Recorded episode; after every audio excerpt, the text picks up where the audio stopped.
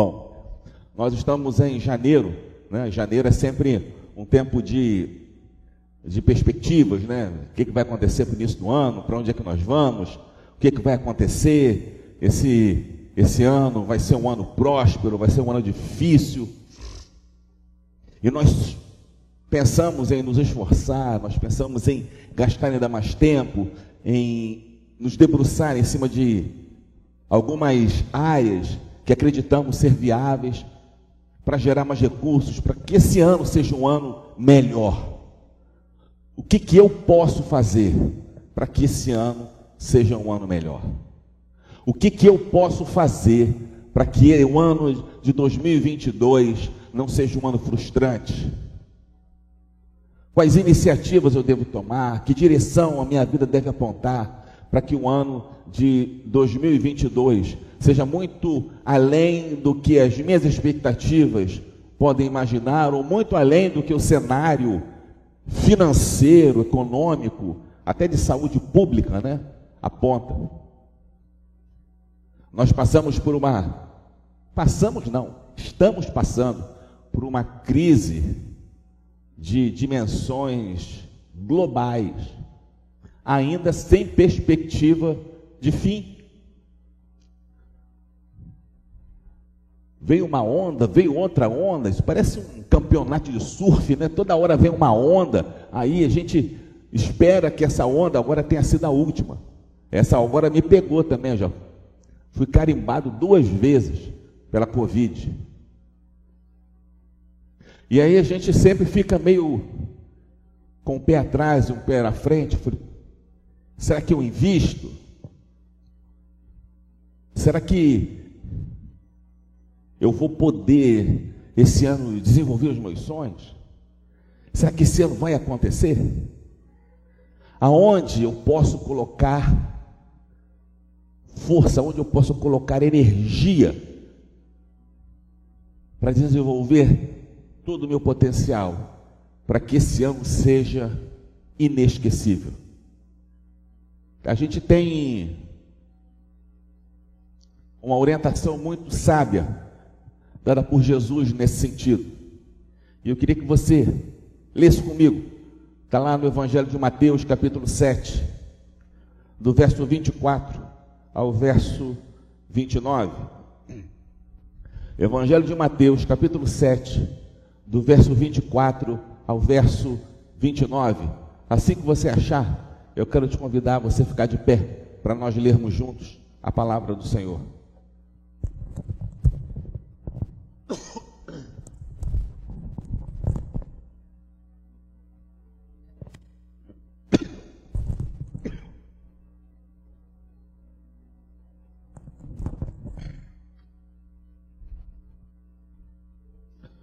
Maravilhoso e bom Deus, a tua palavra é a bússola que aponta a direção para onde as nossas vidas devem caminhar.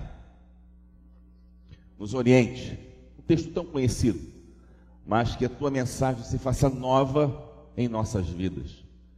É o pedido que fazemos no precioso nome de Jesus. Amém. Evangelho de Mateus, capítulo 7, do verso 24 ao verso 29. Acompanhe comigo a leitura. Assim diz a palavra do Senhor. Todo aquele, pois, que ouve estas minhas palavras e as pratica, será comparado a um homem prudente que edificou a sua casa sobre a rocha. E caiu a chuva, transbordaram os rios, sopraram os ventos e deram com ímpeto contra aquela casa, que não caiu, porque foi edificada sobre a rocha. E todo aquele que ouve as minhas palavras e não as pratica, será comparado a um homem insensato que edificou a sua casa sobre a areia. E caiu a chuva, transbordaram os rios, sopraram os ventos e deram com ímpeto contra aquela casa. E ela desabou, sendo grande a sua ruína. Quando Jesus acabou de proferir estas palavras, estavam as multidões maravilhados com a sua doutrina, porque ele as ensinava como quem tem autoridade e não como os escribas. Você pode sentar?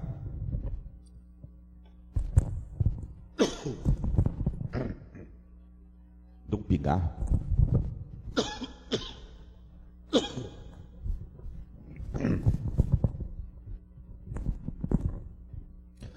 Esse texto fala de um homem construindo uma casa. Basicamente isso. Um homem construindo uma casa. Não diz nem que a casa era diferente, que uma era maior do que a outra, mais bonita. Essa não é uma preocupação do texto. É um homem construindo uma casa. E há apenas uma diferença. Uma é construída sobre a rocha e outra é construída sobre a areia. Mas o esforço é o mesmo para construir a casa. A edificação, a construção, o esforço é o mesmo. O material usado para construir a casa é o mesmo. O tempo para construir a casa, provavelmente o mesmo. Dinheiro gasto para construir a casa. Então as coisas são muito parecidas. Só uma coisa difere: o terreno. E o terreno, nesse texto, sem olhar para a Bíblia, é uma analogia a quê? O terreno é uma analogia a quê? A rocha é uma analogia a quê? Hã? A quê? Desculpa, não ouvi. Não estou ouvindo. Coração e vida? Jesus? A rocha é Jesus? É isso? Não, não é isso. O texto deixa. Jesus, inclusive, que está falando o texto. A rocha aqui, por mais que analogias a rocha seja Jesus, mas a rocha aqui não é Jesus. A rocha aqui é quem pratica a palavra de Jesus. E há uma diferença entre conhecer e praticar. Isso a gente olha e o texto mostra para gente que o homem teve o esforço de construir duas casas. E a fundação delas é que fez a diferença no tempo da tempestade. Aquela que teve a fundação na areia. Você vê que o, o, o, o texto, as, as dificuldades, são as mesmas nos dois casos. Né? É, é Ctrl C, Ctrl V, é, corte, é copia e cola. Os mesmos problemas que a casa que foi edificada, construída, teve a sua fundação sobre a rocha, passou, foram os mesmos problemas que a casa que foi construída, edificada e teve a sua fundação sobre a areia, passou. E esse período de edificação é a parte que cabe a mim e a você. Essa é a nossa responsabilidade diante desse cenário. Construir, edificar e vivermos nesse leito rochoso. Só que edificar uma casa dá um trabalho danado. Se bobear é a época mais difícil de toda a construção. Você tem que fazer aquelas sapatas, e aí você fura, você tem que chegar na rocha, né? porque a rocha é que dá sustentação para casa. Você bota ali vergalhão, você bota ali. Eu não sou construtor, né? Você bota ali o cimento, pedra, e você vai levantando aquilo para fazer as sapatas para colocar a casa. E é um gasto de tempo, é um gasto de esforço, é um gasto de dinheiro, e você não vê efetivamente um retorno de algo que seja proveitoso. E de repente pode ter alguém mais apressadinho, mais afoito, e fala assim: pô, vamos dar uma agilizada nisso aí, para começar e levantar a casa logo, tentar dar um jeitinho para que a casa fique pronta mais rápido. O que o texto diz para a gente é que é fundamental a gente escolher o terreno certo. É fundamental nós fazermos a edificação correta. Porque no dia que vierem as calamidades, as tempestades, as crises, essa casa se mantém de pé. Casa Eu gosto da analogia que faz o reverendo Hernandes, né? Ele diz: a casa é o meu casamento, é minha vida, é meu emprego, é o meu crescimento espiritual. E essa e essa casa, ela precisa ser edificada. Ela precisa ser construída. E essa construção é uma analogia da transformação do meu caráter no caráter de Jesus. É quando eu deixo de me parecer com o projeto que eu sonho como melhor para sonhar com os projetos de Jesus.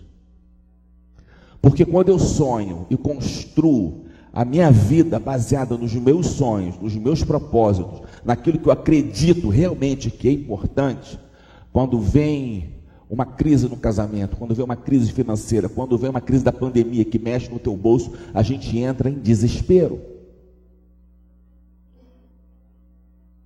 Mas quando nós estamos firmados na rocha, e quando Jesus é a base que sustenta nosso casamento, nossa vida financeira, nós sabemos, isso não deixa de ser difícil, mas nós sabemos que tem um Deus que nos sustenta e que nos orienta. Eu achei bem bacana essa foto, no caminho certo. Não vai ser fácil, não vai ser rápido, mas vai ser certo. Só que é um, um porém nessa história.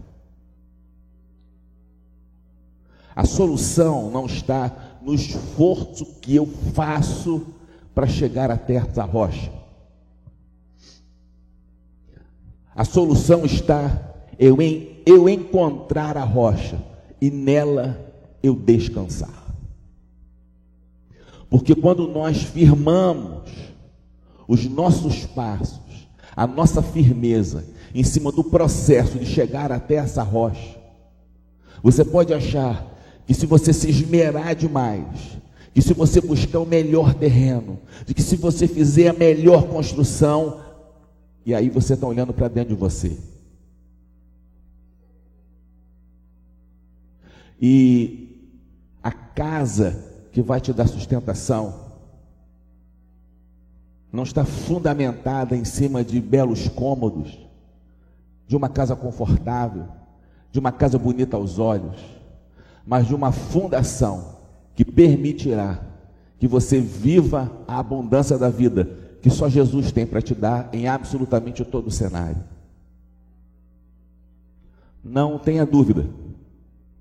Quando nós vivemos a partir dos nossos próprios esforços, quando nós vivemos na dependência de acreditar que nós somos capazes, uma hora vem uma doença, vem uma crise louca como essa que nós estamos vivendo. Você nunca ia imaginar que isso poderia acontecer. E todo tipo de plano vai por água abaixo. Porque quando nós fincamos os nossos sonhos, a despeito de Jesus, a frustração é um alvo certeiro porque as pessoas vão nos decepcionar. Não tem jeito. As pessoas vão nos deixar na mão. Não tem jeito. E quando nós caminhamos a despeito de Jesus e construímos esse castelo na areia, em cima das nossas próprias convicções, nós nos tornamos amargos, tristes, rancorosos e nos afastamos desse tipo de gente. Eu ontem estava conversando com uns amigos, eu tenho um, um grupo de WhatsApp que é dos meus amigos formados no seminário. E lá, um dos nossos amigos colocou um vídeo de um pastor muito conhecido. Ele falava sobre essa questão exatamente de pessoas das quais nós temos que nos afastar. E um dos nossos amigos, um desses membros lá do grupo falou assim: pô, que absurdo, de onde é que esse cara tirou isso? Aí eu falei assim, cara, eu concordo com isso. Nós temos que nos afastar de algumas pessoas. Quando você está na sua caminhada, de busca de um relacionamento mais íntimo com Jesus. Tudo que te atrapalha a viver esse projeto tem que ser colocado de lado. Seja pornografia, seja gente. Porque não se engane, quando você constrói a sua casa sobre a rocha, obrigatoriamente você coloca o terreno da areia de fora. É uma escolha. Sabe o que significa? Que quando você desenhar a sua vida a partir de uma vida banhada pela graça, algumas pessoas vão olhar para você e vão falar assim: Está vendo como fulano de tal é metida? não quer mais caminhar com a gente. Mas é lógico, cara pálida. Para onde é que você está caminhando? Para perto de quem você está me levando? Eu não tinha consciência, mas agora eu tenho. Está vendo Beltrano? Depois de tudo que eu fiz para ele. Mas é lógico, o que você fez por mim, qual o interesse você tinha nisso? O que, que você queria ganhar com isso? Quando eu entendi que o seu interesse me afastava da rocha que é Jesus, de uma vida abundante de paz permanente, eu não quero isso para mim. E precisa ficar claro o seguinte: nós não nos vamos afastar de pessoas, nós vamos nos afastar das pessoas que nos afastam de Jesus. E a gente precisa compreender isso. Porque diante de um cenário como esse que nós vivemos, você vai ouvir toda hora, mas está muito difícil, mas você não vai conseguir, é impossível. Você está vendo como está complexo para tanta gente. Você com a sua formação, você com o seu conhecimento, você, você, e aí você vai olhar para todos esses cenários que são verdadeiros, tudo que a pessoa está falando é real. E você vai olhar para esse tipo de, de, de conversa, para esse tipo de companhia, e você vai se sentir destroçado, diminuído, incapaz de trilhar um caminho pleno. E aí você olha e se lembra do desafio de Davi e Golias. Um era um soldado. E essa história não é uma história da carochinha, isso é uma história real. Era um soldado de quase 3 metros de altura, um homem forte, valente, treinado no combate, experiente no combate, bem armado, do outro lado de um moleque. Davi apacentava ovelhas, Davi fedia a ovelha.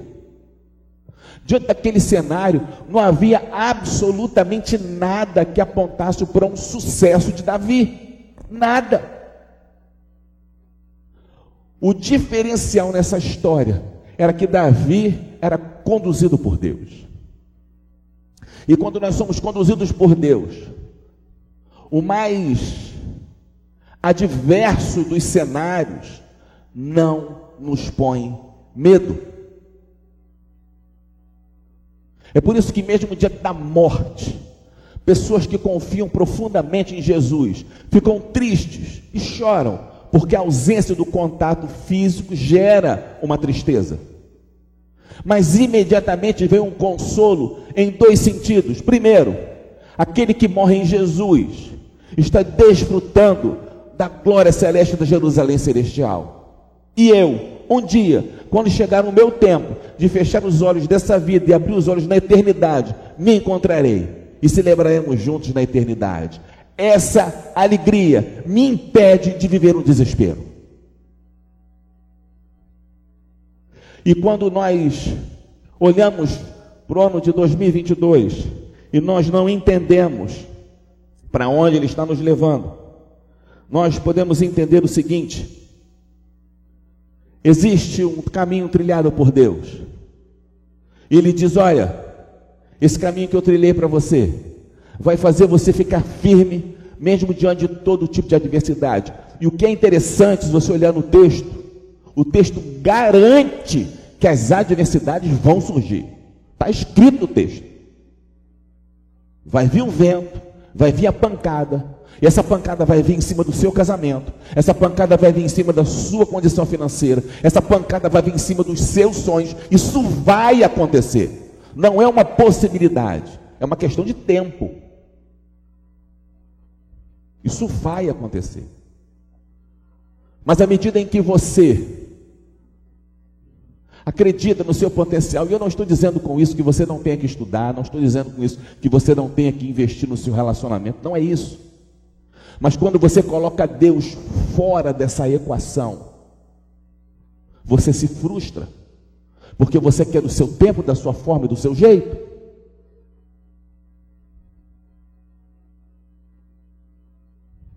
Eu me lembro de um casal, amigo, criado na igreja. Casamento destroçado.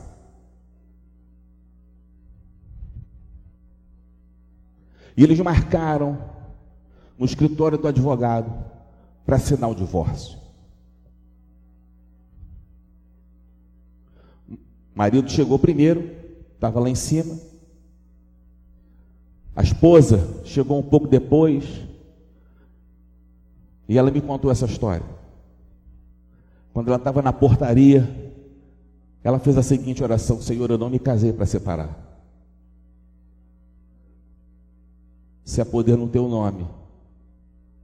A gente sabe que tem, mas no desespero, né?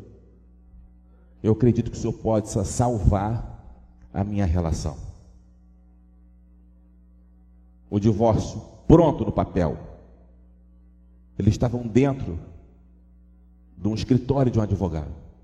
O marido já tinha assinado, só faltava a parte dela. Diante do advogado, essa mulher falou o seguinte: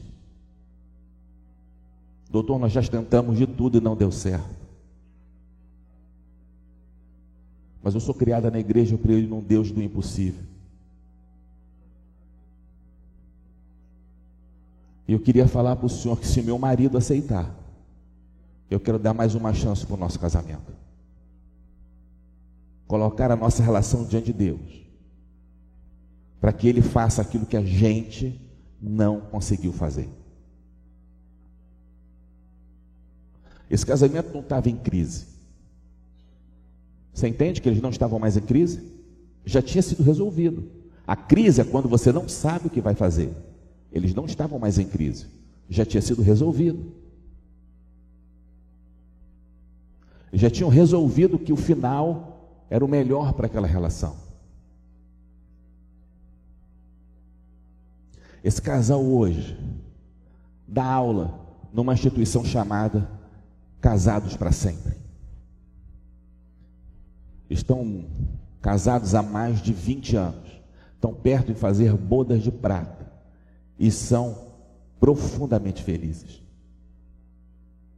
Porque quando você lança a sua esperança naquilo que está fora de você, mas alguém que você acredita profundamente que é o Senhor da glória, tudo se faz novo. Essa história não é para animar o seu coração. Eu não sou animador de auditório. Essa história é para mostrar para você que há poder no nome de Jesus para mudar todo o cenário. Esse é o poder que há no nome de Jesus.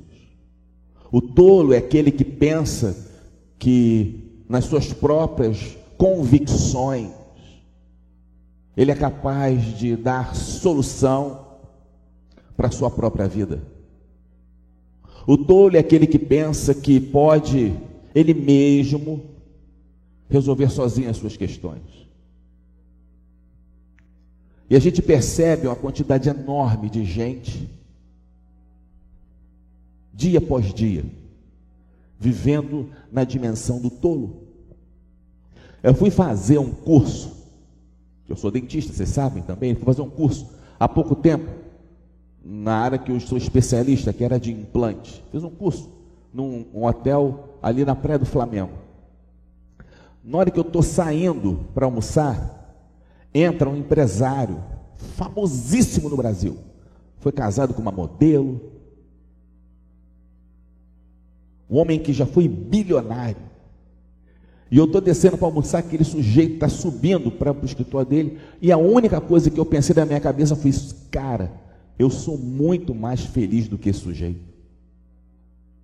A minha vida é muito mais tranquila do que a dele. Ele traçou planos grandiosos, espetaculares, e deu com os burros na água.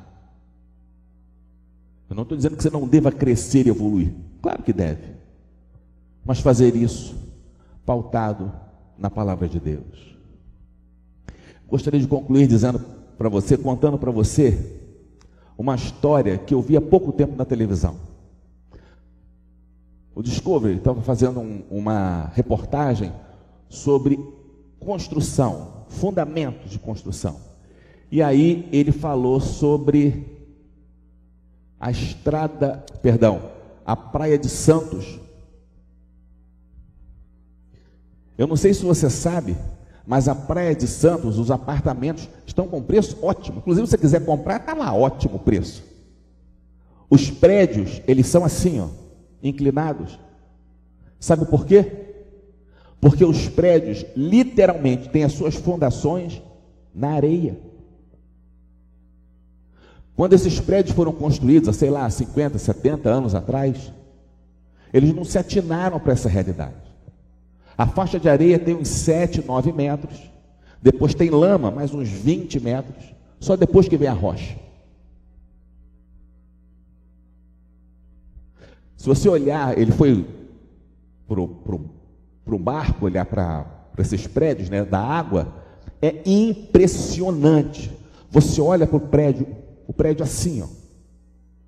Dessa ponta aqui do prédio para essa lá em cima, são dois metros de distância, cinco, cinco graus de inclinação.